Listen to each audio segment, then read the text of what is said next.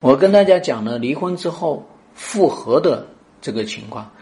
第一呢，复合的多少跟你无关啊，因为确实有不少会复合的，尤其是那些激情离婚的会复合，尤其是那些呢，好多呢为了小三去复合的，啊啊呃啊，因为婚外情去离婚的也有不少复合的啊，我手里面辅导过不少啊复合的。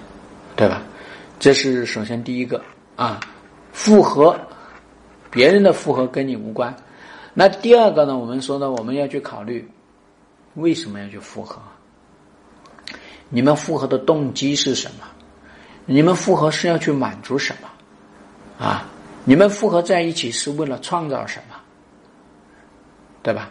这是第一个，希望大家去考虑的。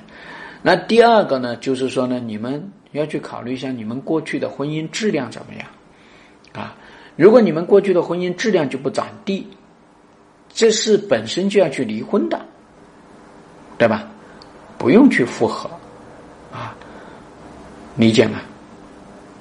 本来就挺幸福的啊，婚姻质量挺好的，那个当然可以去复合。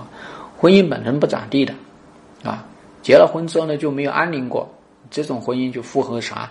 啊，有些人说为了孩子去复合，为了自己的父母去复合；有些人是自己的父母得了癌症啊，要复合。哎呦，这就去复合个干嘛呀？对不对？啊，那么我们说，这是第二个方面要去考虑你们婚姻到底怎么样啊？那第三个方面呢？啊，第三个方面呢是说我们是怎么去复合，对吧？怎么去复合呢？首先呢，婚姻里面的那些矛盾冲突要去解决。第二呢，离婚的这个事件要去解决；第三呢，是这个创伤要去疗愈，这是最基本的。不去做这几点，复合了，未来也会不幸福。